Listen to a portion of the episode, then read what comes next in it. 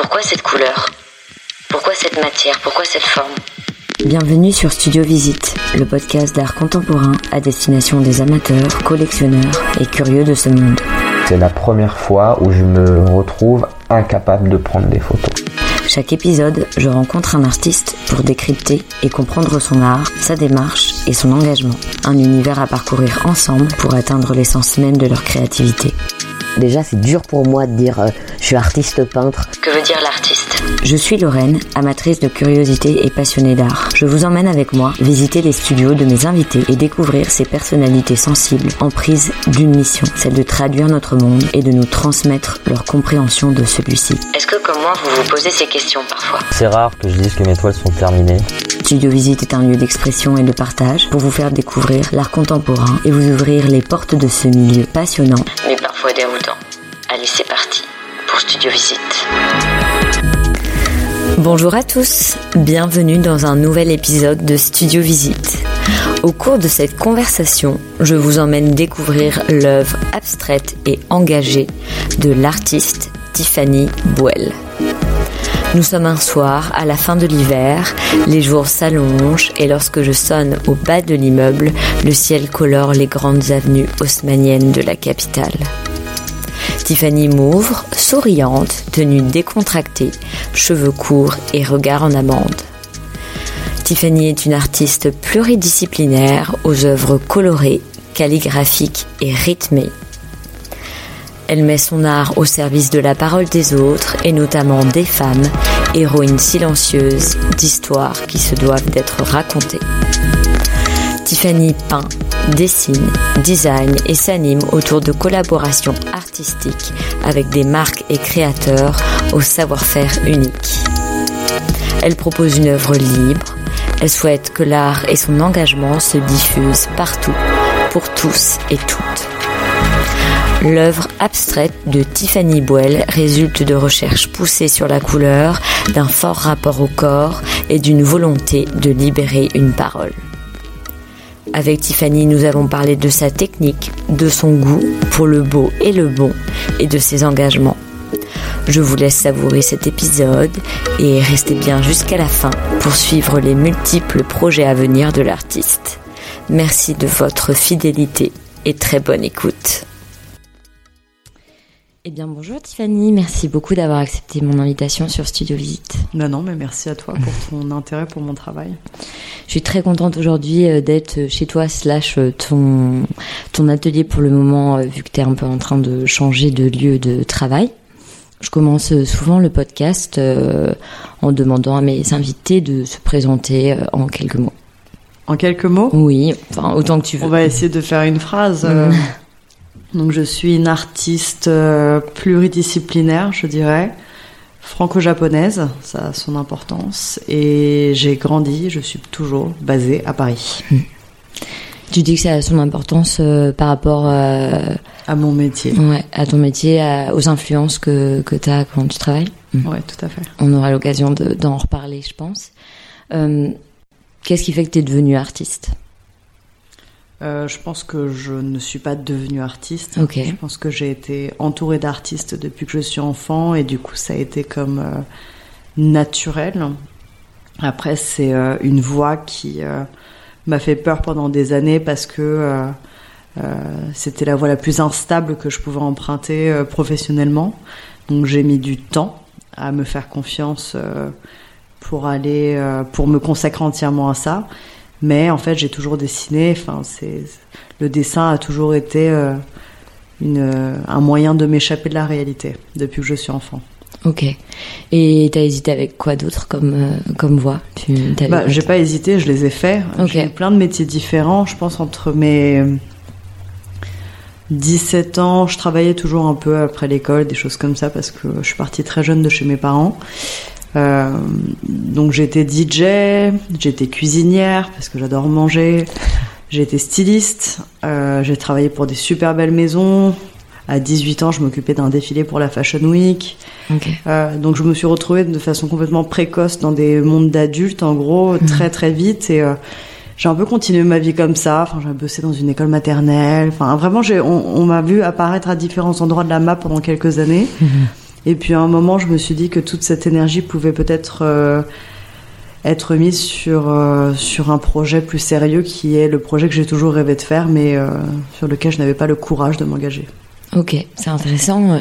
Multidisciplinaire aussi dans, dans les métiers auxquels tu as touché. Bah, du coup, plus depuis ces dernières années, Ouais. mais ouais, pendant des années. Mais je pense surtout que, comme beaucoup de personnes qui touchent la vingtaine, euh, j'étais complètement perdue Mhm. et en même temps, il fallait que je fasse quelque chose parce que l'inactivité me faisait culpabiliser et me donnait l'impression que euh, que l'avenir était complexe. Hmm.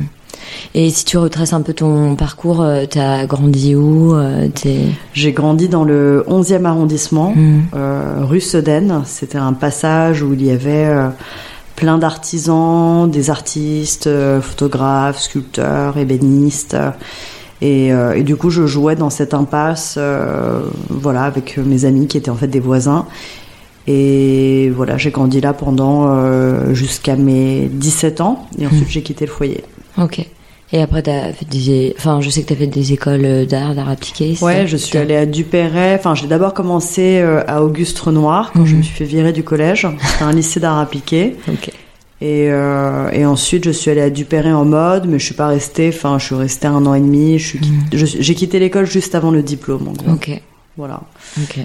Et après, tu t'es mis à bosser direct. Et je bossais déjà un peu Ouais. à moitié. Enfin, j'ai toujours été euh, assoiffée d'indépendance. Pour moi, la liberté, c'était l'indépendance. Donc, Mhm. euh, dès mes 16 ans, le week-end, c'était des babysitting. Comme tout le monde, ça a commencé avec les babysitting. Mais, et, euh, et en fait, euh, à, à 17 ans, euh, le, le mercredi après-midi, j'allais travailler dans des boutiques pour me faire encore plus d'argent. Et puis, je commençais à mettre de côté pour pouvoir juste me barrer tout court. Quoi. Donc, euh, Et aujourd'hui, comment tu décrirais ton art à quelqu'un qui ne le connaît pas?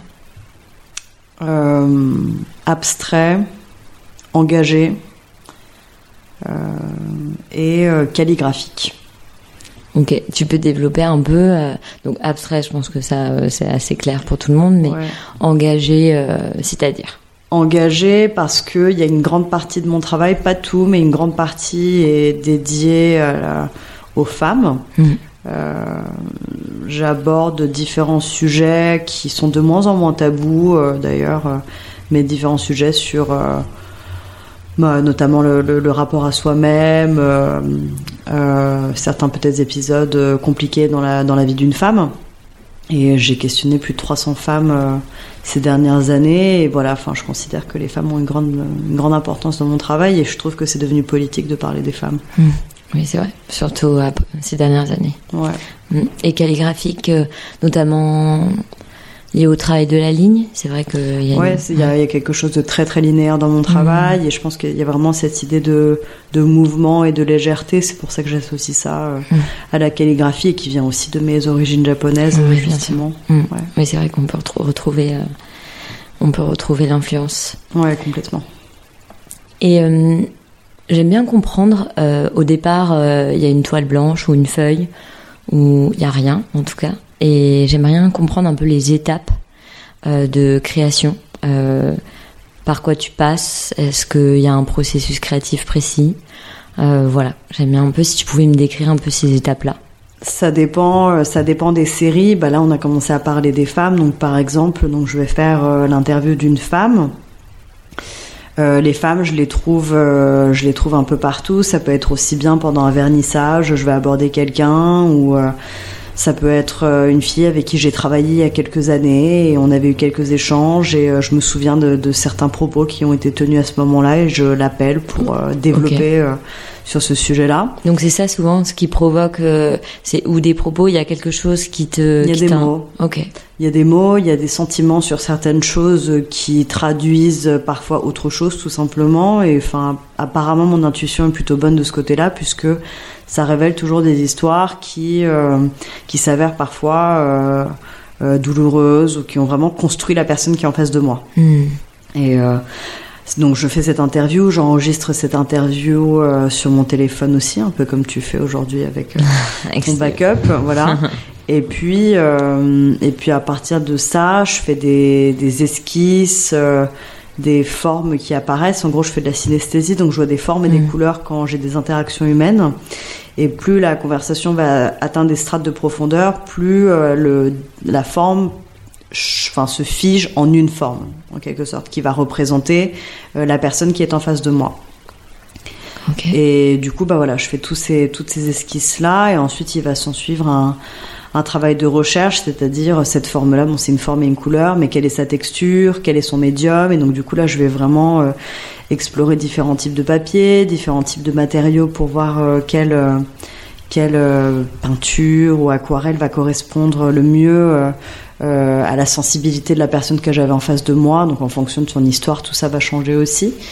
Et, euh, et puis au bout d'une quarantaine ou soixantaine de dessins, là je me lance sur l'œuvre originale euh, qui va être euh, une forme faite d'un trait, mais en fait il y a 40 dessins derrière. C'est pour ça que mon travail peut sembler, je pense, très douteux pour certaines personnes qui ne s'y connaissent pas très bien en art parce que bah effectivement c'est un trait sur une feuille par moment mais c'est un trait qui en a demandé 40 autres derrière et trois ans de recherche parce que euh, bah le, la texture de ce trait le choix du papier le choix de la peinture et le grammage euh, mmh. de peinture utilisée tout ça c'est sous contrôle en fait mmh. Ah, je pensais qu'on avait un peu dépassé ces a priori non il y en a toujours moi je, je, je réceptionne euh, des profils de personnes très différents les uns des autres pendant des expositions ou mmh. même à l'atelier et, euh, et le, les expositions sont un bon moyen de connaître le point de mm. vue euh, extérieur euh, bah de, de, tout le monde. Et c'est vrai que comme mon travail est très très minimaliste, euh, il peut être parfois considéré comme un gros foutage de gueule. Et comment tu prends? Moi ça va. Oui, tu leur expliques, tu leur réponds Non, parce que je n'ai rien à prouver. Mm. Je pense qu'une personne qui qui rigole euh, d'un travail plastique, si déjà il en rigole, c'est une bonne chose. Hein. Mm, oui, il y a une émotion qui est provoquée. Je préfère qu'on rigole de ma peinture plutôt qu'on passe devant sans le voir. Je comprends. C'est un bon parti pris, finalement. Et euh, donc justement, en fait, tu retranscris un peu les paroles de quelqu'un euh, à, à, partir de ton travail, finalement. C'est là où on peut voir quelque chose de calligraphique aussi. Ouais, complètement. J'aime bien l'idée de transmission. Je mm. pense que c'est... On a la... la le pouvoir en tant qu'artiste de pouvoir transmettre des histoires, de, euh, de partager euh, des, des, aventures, des sensations, et c'est, euh, je trouve, un, un vrai privilège. Mm. Du coup, je considère que chaque dessin doit avoir son histoire. Il n'y a pas de d'œuvre de, de, sans histoire dans mon travail parce que je trouverais ça terrible, surtout dans le monde dans lequel on est, où on est bombardé d'images quotidiennement mm. qui parfois sont non-sens et nous assomment complètement. Euh, de, en tant que plasticienne, de, de, faire quelque chose qui n'aurait pas de sens serait, je pense, euh, le début de la fin pour moi. Mmh, je comprends.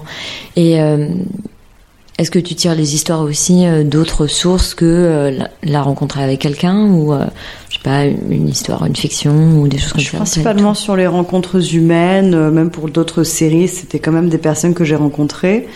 mais là, par exemple, la série que, que tu as vue dans, dans mon salon au sol, euh, là, on est sur le Mexique. Donc on est complètement sur autre chose, mais on est toujours un peu politique. On parle de déchets qui volaient mm. autour de moi pendant mon voyage et, euh, et de l'impact psychologique que ça a eu parce que le cadre était idyllique et pourtant il y avait une, une réalité euh, omniprésente qui était que, euh, bah, que l'air était dégueulasse et que, euh, et que quand même, enfin, c'était un, un pays dans lequel on marchait sur des déchets. Mm. Donc, euh, ouais, il y a toujours un peu ce truc engagé, euh, inévitable. Ouais. Finalement, ton art, il est très abstrait, mais il est aussi très lié, lié à l'actualité.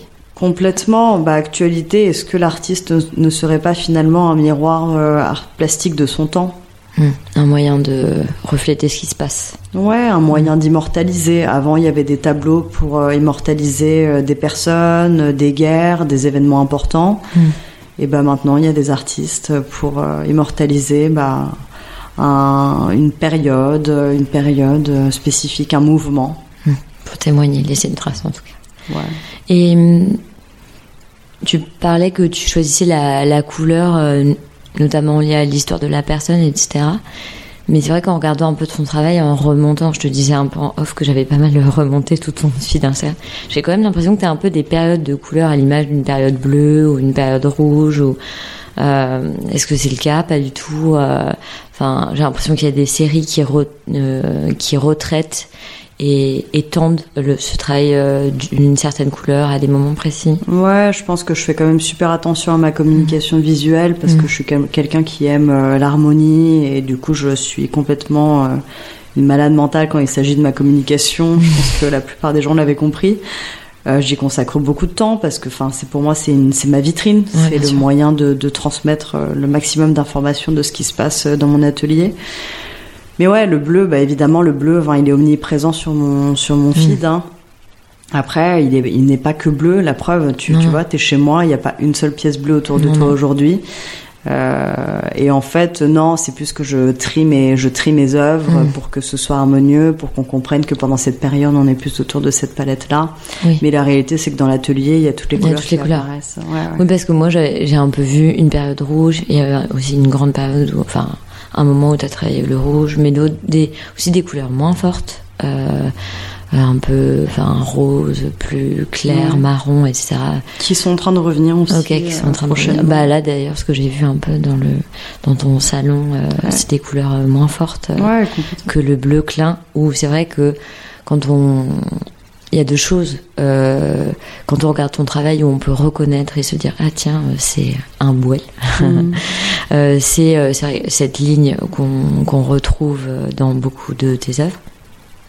Et, euh, et c'est vrai que ce bleu, on t'identifie, mais je pense que c'est aussi les gens qui te connaissent depuis moins longtemps, peut-être, qui t'identifient sous cette couleur-là. Ouais, complètement. Et puis Mhm. j'en ai joué pas mal aussi. Je pense, j'aime bien l'idée que on puisse euh, reconnaître immédiatement mon travail euh, à travers une couleur. Euh, Enfin, je trouve ça assez magique de pouvoir être dans la continuité d'un artiste comme Klein, qui, qui est décédé aujourd'hui, et de pouvoir redonner vie à une couleur en, en en abusant presque Mm. et en lui trouvant toujours une nouvelle raison d'être. Euh, mais après, ouais, moi évidemment le bleu, le bleu m'absorbe et me, me met toujours en joie, et c'est pour ça qu'il il apparaît dans chacune de mes séries. Mais euh, je pense que je suis amoureuse de toutes les autres couleurs aussi parce que je le vois bien à mes réactions quand je vais à des expositions ou euh, quand je voyage, euh, je m'extasie devant toutes les couleurs. Il n'y a vraiment pas une obsession pour un type de couleur, bien que celle-ci apparaît souvent parce que je pense que c'est, ça représente tellement de choses et d'éléments importants de ma vie que c'est celle qui ressort le plus fréquemment, Mm. inévitablement. Et je veux bien qu'on parle un peu du travail de la ligne quand même que tu que tu pousses aussi euh, assez loin. Euh, Est-ce que tu peux me décrire un peu des techniques ou il y a une manière euh, que tu as de, de de la dessiner que est-ce qu'il y a quelque chose que tu as poussé? Je sais pas si c'est vraiment la ligne en question, c'est vraiment comme je te disais tout à l'heure, plus un travail de de grammage, euh, Mm. d'outils. Mhm. Euh, Aujourd'hui, enfin, il y a certains outils que je fais moi-même. Ah ouais Euh, Ouais. y Ok, donc euh, tu crées tes propres outils pour Ouais, ouais, arriver je- à bah, avoir la texture exacte que je veux de brosser ou quand je veux quelque chose de. Enfin, je, je suis en, en perpétuelle recherche. Enfin, tu l'as bien vu sur mon Mhm. feed qui évolue constamment. ouais ouais Je considère que, enfin, je suis vraiment à un pourcentage de création euh, de moi-même qui est euh, très petit encore par rapport à ce qui pourrait se passer par la suite. C'est pour ça que Ok. euh, je me considère pas comme encore euh, complètement abouti, loin de là, parce qu'en fait, je continue de chercher tout le temps, tout le temps, tout le temps. Mhm.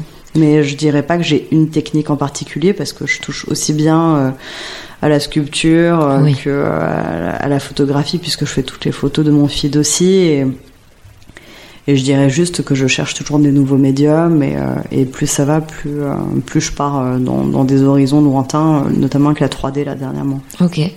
Oui, puis t'as touché au design, il y a plein de choses. On, Ouais. on aura l'occasion d'y revenir aussi, mais tu- t'as touché plein de types de supports. Ouais, d'où, j'adore euh, ça.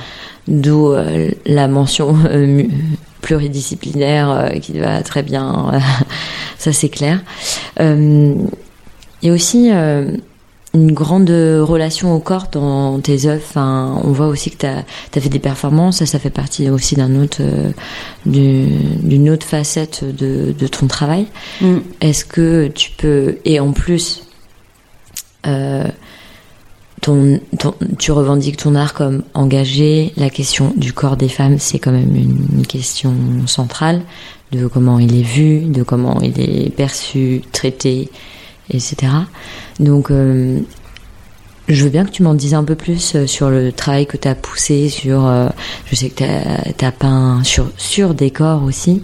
Donc voilà, est-ce que tu pourrais m'en dire un peu plus? Ouais, bien sûr. C'est vrai que c'est, quand même le, le, le grand sujet de, de mon travail. C'est vrai que j'aime toujours l'explorer. C'est d'ailleurs le sujet de ma prochaine exposition aussi. Et ça le sera, je pense, pendant les, pendant les prochaines années, tant que cette affaire n'est pas réglée d'ailleurs. Mais ça, on va dans la bonne direction. Mm. Je pense que c'est parti du fait que j'ai eu un rapport à moi-même super complexe pendant des années, que mon adolescence a été laborieuse vis-à-vis de moi-même, et je l'ai vu pas seulement vis-à-vis de moi-même, mais auprès de toutes les personnes de sexe féminin qui m'entouraient. Euh, je fais partie de cette génération encore, euh, et peut-être parmi les dernières, où vraiment on était confronté à soi-même très rapidement, euh, et on nous expliquait pas vraiment ce qui nous arrivait. Ça, c'est une, Ça, c'est sûr. c'est une chose aussi. Et en fait, euh, bah, je me suis dit que c'était un sujet qui méritait d'être abordé. Et au moment où je l'ai abordé la première fois, c'était pas encore vraiment dans l'actualité parce qu'en fait, on, on étouffait un peu tout ça gentiment euh, avant. Et je me suis rendu compte que je touchais à un terrain miné, quoi. C'est-à-dire Mm. que euh, tout le monde avait quelque chose à dire dessus. Personne n'était tout à fait euh, euh, bien, enfin, en harmonie avec soi-même. Tu verras que le mot harmonie arrive très souvent dans, dans mon travail parce que c'est quelque chose qui, qui touche à, à une forme de perfection qu'on essaie, in- enfin, qu'on essaie toujours d'atteindre. En tout cas, moi, c'est quelque chose qui m'obsède un peu. Et, et ce corps, tu vois, ce corps qui, enfin, moi, qui a été mon, je pense, mon fardeau pendant des années, euh, a fini par être mon outil. Hmm. Un outil de travail, un outil euh, de visibilité, un outil à, euh, auquel il faut prendre soin parce que si je n'en prends pas soin, je n'ai plus, je, enfin, je peux plus travailler. Mm. Donc, il y a eu un vrai déclic et une- un changement de regard vis-à-vis de moi-même que j'avais envie aussi de, de transmettre aux femmes autour de moi. Et en fait, en rencontrant d'autres femmes et en entendant leurs histoires, j'avais l'impression de pouvoir transmettre ces histoires-là à d'autres femmes et de pouvoir leur euh, conter ces histoires comme on raconterait euh, le petit chaperon rouge ou Cendrillon à tous les petits enfants, en leur disant en fait, euh, en fait, on est toutes dans le même sac. En fait, on est toutes dans le même sac sur différents points, chacun son truc. Mais euh, la réalité, c'est qu'on n'est pas des, on n'est pas des aliens, quoi. Quand, quand on se déteste, quand on ne supporte pas son corps, quand on est confronté à soi-même ou qu'on se sent pas à la hauteur, euh, ce sont des choses qui, euh, qui ne sont pas, qui ne sont pas honteuses. Ou ce que tu veux leur dire, c'est qu'elles sont pas seules? Mais euh, il y a toujours eu ce désir de connecter les femmes que je rencontre, ça Mm. c'est certain. D'ailleurs, c'est ce que je fais. Je les, je les connecte entre elles, aussi bien dans la peinture que dans la réalité. Et est-ce que tu les invites à en parler? Oui, bien sûr, mais pas entre elles. hein. C'est-à-dire, si elles veulent en parler entre elles, oui, c'est déjà, ça s'est déjà produit.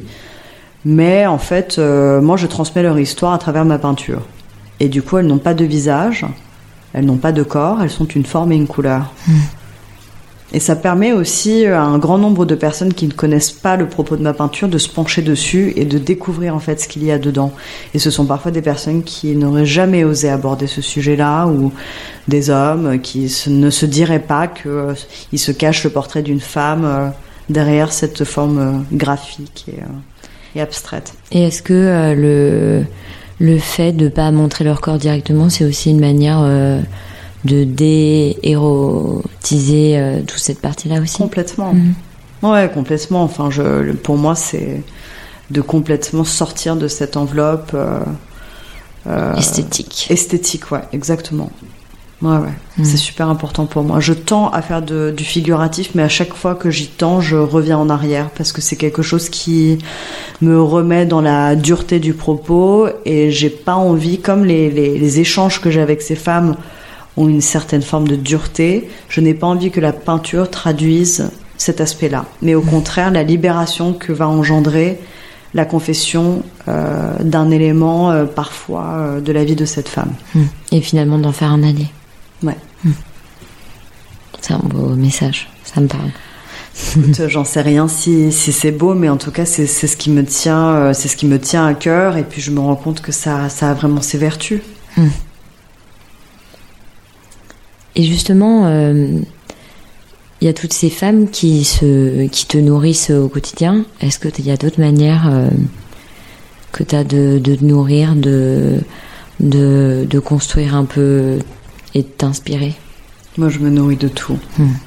Je pense que je, je, je fais pas exception euh, dans mon, dans mon milieu en disant ça. Enfin, c'est, je pense que la, la- notre vie d'artiste, c'est d'a- d'absorber euh, la vie que nous vivons. Donc, euh, le moindre euh, échange avec quelqu'un va me nourrir. un, un bon restaurant va Mm. me nourrir dans tous les sens du terme, Mm. aussi bien visuellement que gustativement.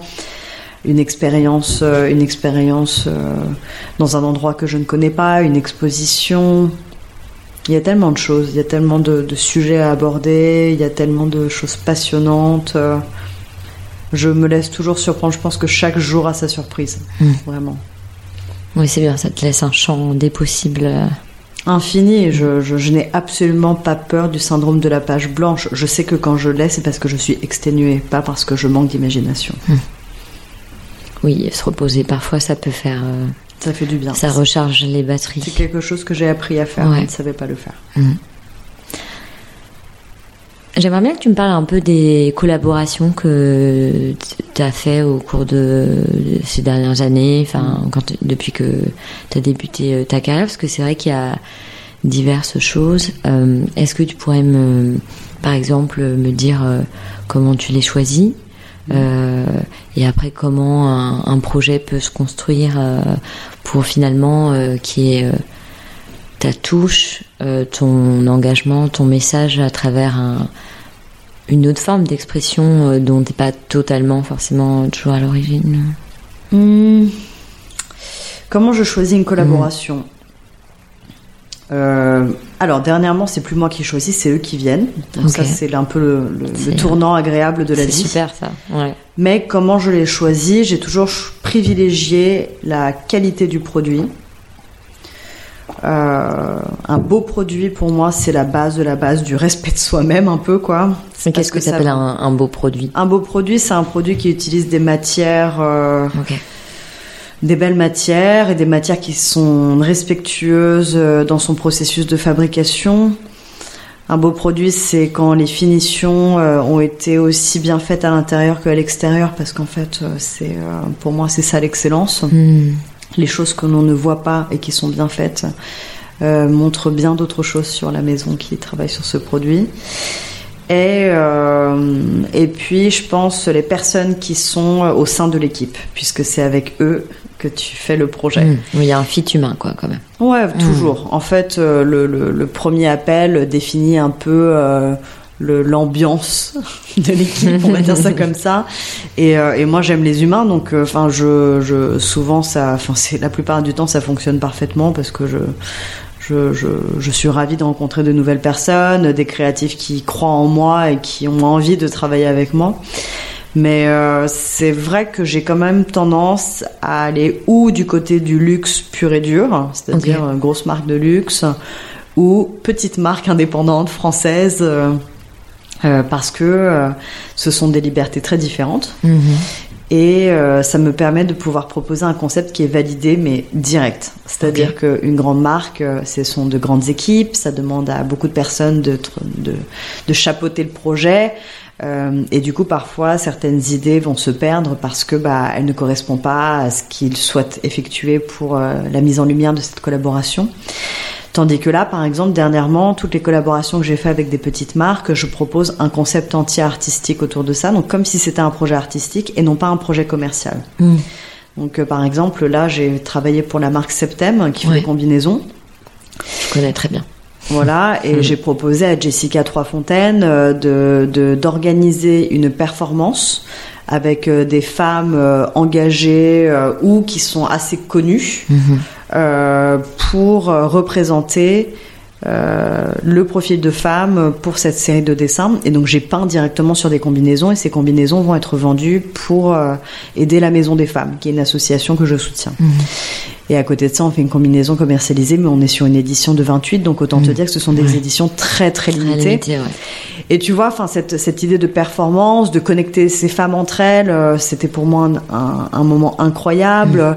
Ça m'a permis de donner vie à un projet artistique euh, auquel je réfléchissais depuis un certain moment, et c'est Septem qui m'a permis de, de pouvoir lui donner vie, en étant mon support. Hmm. En fait, c'est vraiment comme ça que j'aborde les choses. La marque est mon support artistique, et qu'est-ce que je peux leur proposer pour qu'on puisse vivre et faire vivre une aventure artistique dans le cadre de cette collaboration? Là, par exemple, j'en ai une autre qui va sortir bientôt qui s'appelle euh, Ika. C'est une jeune marque qui fait des carrés de soie dans les mêmes usines que Hermès à Lyon. Ok. Donc des finitions impeccables. Quand je te disais un beau produit, c'est-à-dire bah voilà, on n'est pas dans une grande maison, mais on est dans une petite maison qui a, va faire travailler bah, des mains françaises, qui a un savoir-faire unique et, euh, et ancestral. Et euh, par exemple, Lola, donc je lui ai fait deux dessins pour des carrés de soie commercialisables, mais à côté de ça, je lui ai dit j'aimerais bien faire euh, un événement où euh, des femmes viennent me faire des confessions et je peins en direct en live des carrés de soie avec les formes qui apparaissent et elles repartent avec. Donc à chaque fois, c'est, tu vois, on n'est pas juste sur un, je te fais un dessin, tu le mets sur ton produit, euh, tu prends euh, mon concept que j'avais utilisé pour un tableau euh, précédemment, et puis boum, tu te le réappropries et tu le mets dans, sur ta marque, et, euh, et c'est de la réappropriation euh, d'un projet intime et personnel d'un artiste, tu vois. Oui, et puis j'imagine que le support de la marque, en fait, il y a une forme de contrainte et de là aussi, puis euh, de la contrainte naît la créativité aussi. C'est ça te ça te provoque des idées. Il va, il faut. euh, C'est pas de l'ordre de la contrainte, Mm. je dirais que c'est un nouveau terrain de jeu. Ok. Ouais, ouais. Ok, je vois très bien. Mais oui, mais on voit que ça t'anime parce que tu, tu, te- tu vois, tu t'es redressé et tout. On voit que c'est c'est Ouais, aussi des réveille. sujets qui te qui te tiennent à cœur. Ouais, complètement. Bah, je pense que c'est super important euh, de, de démocratiser la peinture euh, et il y a plein de moyens de le faire. Et les collaborations qui ont toujours été un sujet un peu euh, tabou chez les artistes parce qu'il y avait toujours cette idée un peu de commercialiser son âme, de vendre un produit, enfin de faire de son de son art un produit. Mm. Mais en fait, euh, il y a tellement différentes manières d'aborder euh, cette chose-là. Et puis, on- moi, je fais partie d'une génération et aussi je suis japonaise. Au Japon, les artistes, ils ont toujours fait des goodies, des, des objets pour les boutiques de musées ou d'autres collaborations pour qu'un grand nombre de personnes puissent y avoir accès. Parce que finalement, les tableaux, bah oui, les tableaux, ils valent très cher. Ça, c'est une réalité. Et plus ça va, plus ils sont chers. Donc ils ne peuvent plus être achetés par le commun des mortels. C'est aussi simple que ça. Mais du coup, moi, j'ai pas envie que euh, qu'il n'y ait que ce pourcentage de la population qui ait accès à mon art. Bien au contraire, je pense que les messages que je souhaite transmettre, euh, j'ai envie de les transmettre à un grand nombre de personnes.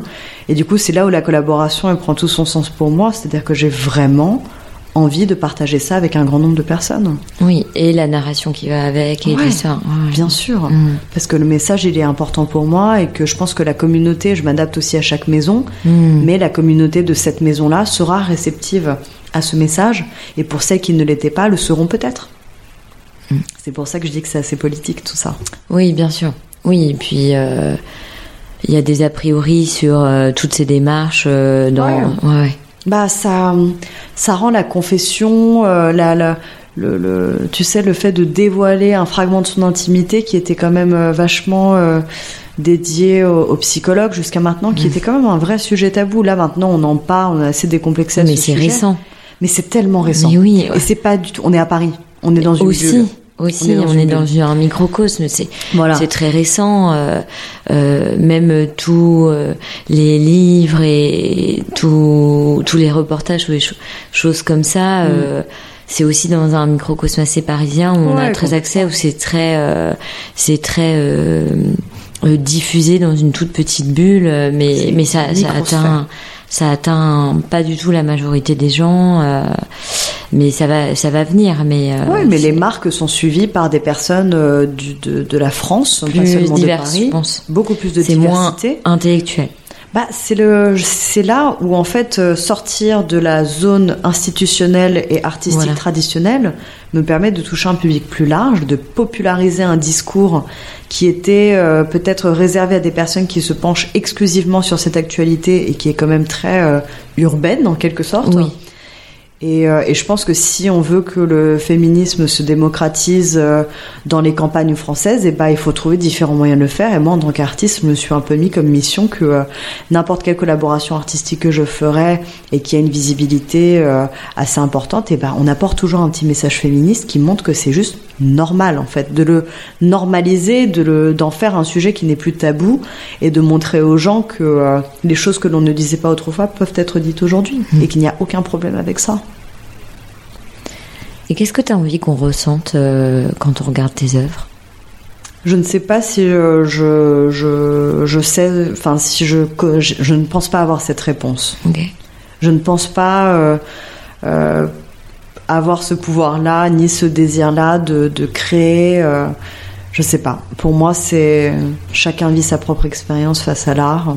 Chacun retrouve des formes dû à sa, son propre parcours et, euh, et j'aime bien l'idée que l'on puisse y voir ce que l'on veut aussi. Ok, donc une fois que tu as terminé une œuvre, tu la laisses euh, complètement euh, elle vit sa vie, spectateur. Quoi. Ouais, elle, elle, elle, mène sa vie auprès des spectateurs si je ne suis pas présente dans la salle.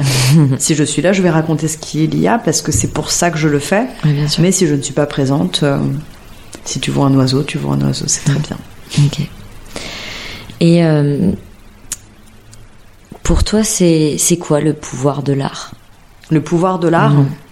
oh, C'est un, pouvoir bien, bien petit euh, sur cette terre euh, bouleversée. Mais c'est un pouvoir, euh, le pouvoir de l'art, c'est d'être une fenêtre, une fenêtre d'un monde inexistant ou d'un monde existant d'un point de vue d'un artiste. Donc c'est, je sais pas, le pouvoir de l'art. Bah, C'est de pouvoir faire vivre des émotions ou de divertir. En réalité, ça dépend de l'art. Hmm. Bah. Pour passer à des questions un petit peu plus euh, légères, entre guillemets, vous avez 4 heures, tu sais. euh, J'aime bien connaître un peu, s'il y en a une, ce n'est pas une obligation, les routines de des artistes. Euh, ouais, un peu. Est-ce que par exemple, tu travailles plutôt le soir, le matin? Euh, ça dépend des périodes. Ok. Pour le coup, je ne suis pas quelqu'un de routinière, je déteste ça. Non, mais il y en a pas toujours. Hein. Et en vrai, il y en a rarement hein, les artistes. Euh, bah, je, je, vais finir par en, en, Mais il y en a qui en ont des très précises. C'est pour ça, je trouve ça toujours marrant de savoir. Je vais en avoir une. Je vais en avoir une parce que là, le nouvel atelier me demandera euh, une certaine forme de routine dans le sens où je vais soudainement prendre le métro et aller au bureau comme tout le monde, alors que je suis artiste. Mm. Mais euh, je dirais que j'aime bien le fait qu'une journée puisse être bouleversée par une surprise. Donc euh, c'est pas, je suis pas quelqu'un qui euh, qui a besoin de stabilité. Hmm. Bien au contraire. Donc je dirais que je n'ai pas de routine, mais il y a des choses qui sont précieuses pour moi, c'est de faire un petit déjeuner de roi parce que j'ai tendance à sauter les déjeuners. et puis dans mes nouvelles routines bien-être, on va dire ça comme ça, d'avoir des temps de repos parce que pendant des années, tu vois, là ça va faire euh, trois ans et demi, quatre ans que je montre mon travail hmm. et que je vis de ma peinture en hmm. gros. Et pendant des années, j'avais pas de vacances, je m'arrêtais jamais, je travaille le week-end, je travaille le matin comme le soir, parfois un peu la nuit. Et en fait, euh, cette non-limite et ce désir de vouloir absolument euh, avancer, mener à bien des projets, bah, ça m'a malmené. Hmm. Donc j'ai instauré un peu des routines comme j'ai pu, mais c'est plus de l'ordre de la bienveillance envers moi-même parce que je me maltraite très facilement. Hmm. Et est-ce que tu travailles euh, en musique euh, C'est le silence complet euh? Ça dépend, ça dépend. J'aime beaucoup la musique classique parce que je trouve que ça n'impacte pas mon travail. Mais ça permet de rompre le silence, puisque comme tu l'avais compris, les... dès que je parle de mes collaborations, je commence à me redresser, tout ça. J'aime les contacts humains. Ouais, Et donc la solitude de l'atelier n'est pas quelque chose euh, qui contribuent à mon bien-être. Hmm. Donc là, typiquement, dans mon studio, il y aura des personnes avec moi. Je ne serai pas seule. Parce que le silence n'est pas quelque chose que j'affectionne particulièrement. Hmm. Je comprends. Voilà. Et hmm, est-ce que tu as un premier spectateur ou une première spectatrice à qui tu montres euh, un peu ton travail en exclu euh, Tu demandes un avis? J'avais. J'en ai un nouveau, toujours Euh, C'était mon grand-père, japonais, pendant des années. Il a vraiment vu mon travail évoluer en amont. Et en fait, c'est euh, la seule personne à qui j'envoyais euh, tous mes premiers petits formats. C'est-à-dire que toute série commençait par des petits formats. Et je lui en envoyais un spontanément à chaque fois, à chaque nouvelle série. Donc il avait une sacrée collection de dessins. Mm. Et, euh, et puis mon grand-père est décédé, donc il est, il est parti avec tous mes dessins. Et puis, euh, et puis maintenant, bah, c'est mon petit ami. Ah, aussi. Voilà. Qui du coup n'a pas mes dessins, mais qui est mon premier public. euh, sur lequel bah, je, je monte, je fais regarde ce que j'ai fait aujourd'hui. c'est vraiment ça se passe comme ça. Regarde ce que j'ai fait aujourd'hui. Et puis je regarde sa réaction. Et puis c'est tout. Ça. Et, euh, et c'est toujours marrant parce que du coup je n'ai aucun recul sur mon travail et en fonction de ses réactions cela ne définit pas la réaction du monde mais c'est une première réaction et c'est toujours euh, c'est- un point de vue extérieur et, et puis quand il est enthousiaste ça fait plaisir quand il l'est moins bah c'est pas grave ça va pas me gâcher ma soirée pour autant Ça marche. Euh, et là, je vais te poser des petites questions rapides, un peu rigolotes. ouais Euh, si tu pouvais acheter euh, une œuvre, ah si je pouvais acheter une œuvre Ouais. ah, ouais. t'es euh, riche, t'as pas de budget. ah mais ça ouais ah ce serait tellement bien mais pff, si j'étais vraiment si j'avais pas de budget j'en achèterais plein une œuvre, Une mais, œuvre mais au prix que tu veux. que je veux n'importe Ouais. quel en gros je peux m'acheter n'importe quelle œuvre sur terre on me Exactement. la vend Mm. Hmm. Hmm. C'est marrant. Euh, Quelle œuvre? Mon Dieu, il y a tellement, de- il y a tellement de belles choses. Euh, je pense que je m'achèterais. euh, bon, si je si j'avais euh, autant d'argent, ça veut dire que je vivrais ailleurs. Je Donc t'as de la place au pire. J'ai de la place, j'ai un énorme jardin et je pense que je m'achèterais un mobilier gigantesque de Calder. Ah oui. Ouais, Bah faut, faut être ambitieux. voilà. Je ne l'aurais pas. Mais c'est pas grave. hein. Je l'ai parfaitement visualisé, tu vois. Quand tu me l'as dit, je fais, voilà. Mon. Calder qui bouge avec le vent comme ça, qui fait son petit bruit métallique. Et quand tu te lèves le matin en, en prenant ton petit Voilà, voilà. déjeuner, t'as Qui a changé d'orientation parce que dans la nuit, il y a eu un peu de vent. J'en serais honorée. Honorée. Euh, si tu pouvais dîner avec un artiste de ton choix, euh, mort, vivant. Vivant comme mort. Ouais. Euh, si je pouvais. Un seul dîner hmm. En plus, je sais que t'aimes bien la, la bonne bouffe, donc. euh, Ah ouais, moi j'adore manger. Mais du coup, j'aimerais bien être avec un artiste qui a l'air de, de bien manger ouais, aussi. genre partager ce kiff, quoi. Bah, de, de dire on commande toute la carte. Ah, ça c'est pas mal. Voilà. Euh, quel artiste commanderait bien toute la carte avec moi? Un artiste gourmand, du coup. Ouais, un artiste gourmand. euh... Ah ouais, c'est plus complexe. Parce qu'il faut que ça soit agréable, hein, quand même. Ouais, bah il faut que, faut que ça comme, mais en même temps, euh, hmm. artiste. Quand tu dis artiste, c'est au sens large du terme ou c'est vraiment Oui. peintre? Non, non, non. Pas que peintre, hein, pas forcément. Hmm. C'est dur. En Mm. fait, j'ai pas mal d'artistes qui apparaissent, puis après je me dis, sont-ils vraiment gourmands? C'est vrai que c'est une particularité qu'on connaît pas tellement des trait- artistes. Bah ouais, c'est un trait que, mais en même temps, un artiste bon vivant ou bonne vivante, Mm. quand même, je trouve que tu le ressens un peu, Oui, non? Il y a une forme de fantaisie. Enfin, Gérard Depardieu, ça se voit. Ouais. ah, ça c'est clair, ça se voit.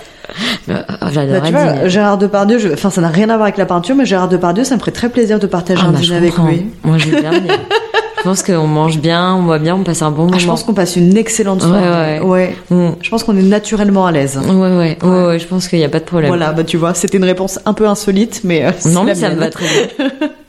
Est-ce que tu as un mantra? Euh, il change un peu tous les jours aussi. J'ai pas un mantra à ma vie. Je- Encore une fois, ma vie elle bascule tellement d'un jour à l'autre. euh, euh, mais je dirais qu'aujourd'hui, c'était de d'arrêter de me mettre la pression sur des choses dont je n'ai pas vraiment besoin. Ok. Ce que tu aimes le plus dans ton métier d'artiste? Ce que j'aime le plus, Ouais. ma liberté. Ce que tu aimes le moins? Ce que j'aime le moins? euh, Franchement, j'ai du mal à dire un malus concernant mon métier. J'ai vraiment fait le choix de m'engager dans ce que j'aime le plus. Tant mieux. hein. Ouais. Si tu n'étais pas artiste, euh, peintre, plasticienne, parce que c'est vrai que tu fais pas du tout que de la peinture, donc euh, voilà. Ouais. Qu'est-ce que tu aurais fait d'autre? Euh, je pense que je me serais réincarnée en un animal. Vraiment, je ne pourrais pas faire autre chose. Je pense que je me serais devenue un, un chat ou un chien et je me serais languie sur un canapé et on m'aurait fait des papouilles. parce que C'est pas mal en vrai comme programme. Ouais, mais je, tu vois, parmi tous les métiers que j'ai faits, aucun d'entre eux ne m'a maintenu euh, aussi longtemps Hmm, et je ne me vois pas faire autre chose que ce que je fais actuellement. Donc j'ai trouvé ma voie. Trop bien. Euh, pour finir, est-ce que tu peux nous donner euh, tes actus à venir, là où on peut euh, te retrouver pour que un peu tous les auditeurs et les auditrices euh, puissent voir ton travail, ce que tu fais s'ils ne connaissent pas? Alors, mars, bah, en mars par exemple, euh, j'inaugure une collaboration avec une marque qui s'appelle Muse Design et je fais pour la première fois un papier peint avec eux Bien. pour donner accès à des personnes à mon art pour leurs intérieurs. Un format, c'est un format gigantesque. Et donc là, on va le sortir en bleu. Il va être décliné en plusieurs couleurs. Donc c'est euh, c'est un papier peint qui représente ma mère, Ok. puisque c'est quelqu'un qui a eu une influence très très forte dans ma vie et qui a certainement euh, été euh, la femme qui m'a le plus soutenue dans mes doutes dans cette carrière artistique. Donc je lui ai dédié ce papier peint. Donc c'est une forme complètement abstraite. Elle est un Mm. peu organique aussi puisque j'associe euh, ma mère à un, arbre. Donc euh, tu verras, c'est très nervuré, on y voit un peu des racines. Et puis euh, ensuite il y a la fameuse collaboration avec euh, Ika, les carrés de soie dont je t'avais parlé. Donc euh, deux carrés de soie, un géant pour se dandiner sur la plage cet été Pas et mal. un plus petit pour se le mettre autour du cou quand on est en ville. En avril, j'ai la collaboration avec Septem qui sort. bien. Donc euh, vous allez pouvoir euh, découvrir euh, les euh, 14 visages de femmes qui m'ont inspiré pour créer la collection euh, et les combinaisons qui seront vendues pour aider la Maison des Femmes. En fin avril, oh, tu vois, je- c'est parti là, il y en a Ouais, 20, ouais. minutes, 20 minutes plus tard. en fin avril, j'ai une collaboration avec une marque italienne dont je ne peux pas encore dire le nom. Ah, donc mais c'est une suivre. collaboration de dessins euh, originaux sur des coussins. Donc c'est pour euh, euh, et c'est pour le bon marché. Ok. Elle sera exclusivement vendue au bon marché. Ok. Voilà, donc ça donne pas mal d'indices quand même. Si, Ouais, on, ouais. si on les cherche, coussins, bon marché, fin Ouais. avril. Et en mai, je réalise une œuvre pour une marque de cosmétiques. Et c'est pour soutenir de nouveau la Maison des Femmes que je soutiens sans cesse puisque c'est une association que je respecte énormément pour ses valeurs mais aussi euh, pour l'ensemble des projets bien menés ces dernières années. Et grosse grosse news, au mois de juin, je participe à une exposition collective au musée des arts et métiers, Ah ouais. entourée de designers que j'admire énormément. Je n'en dis pas plus, mais c'est l'exposition que je prépare actuellement. Ok, trop bien. Bon, Voilà. On a hâte de voir ça. Et pour te suivre un peu au quotidien, après ces, tous ces événements-là, euh, où, est-ce qu'on peut te retrouver? Est-ce que tu peux nous donner un. Principalement sur Instagram. Vraiment, je suis une grande fidèle de Instagram. Pour ceux qui ne sont pas dessus, euh, vraiment, j'en suis désolée. Mais en fait, en tant qu'artiste, c'est la plateforme de prédilection puisque c'est une plateforme d'images. Et ça me permet, euh, dans le texte, de pouvoir un peu justifier les images que l'on regarde. Donc, c'est vraiment euh, sur Instagram que tout se passe. D'ailleurs, tous les événements que je viens de mentionner seront euh, postés en amont dessus, mais aussi les invitations. Quand je, les gens peuvent venir, je les convie. Et euh, mon atelier est en travaux actuellement, mais en fait, j'ouvre les portes de mon, atelier au public. Donc les personnes peuvent s'inscrire sur mon site au jour et à l'heure qu'ils souhaitent. Et ensuite, on trouve l'heure qui convient parfaitement ensemble par rapport à mon planning. Ok, trop Voilà. bien. Oui, en effet, pour ceux qui n'ont pas Instagram, au pire, ils peuvent aller sur le site et venir sur place. Euh, Ça, c'est aussi mon une bonne. site euh, tiffanybuel.com et il y a un, un lien pour les studios, euh, les visites d'atelier et euh, ça permet aux gens de pouvoir euh, bah, découvrir vraiment mon travail en vrai, et de pouvoir discuter un peu. de faire un studio visite. Exactement. Ok, bah merci beaucoup en tout cas, Tiffany. Merci beaucoup d'avoir écouté cet épisode. J'espère que vous avez passé un bon moment. N'oubliez pas de mettre des commentaires et 5 étoiles sur Apple Podcast pour faire découvrir Studio Visite à vos amis et vos proches. Rendez-vous également sur Instagram pour retrouver toutes les notes et références. Vous pouvez aussi partager l'épisode à vos proches ou sur vos réseaux. Pensez bien nous identifier. Je vous souhaite une journée pleine de beauté et à bientôt sur Studio Visite.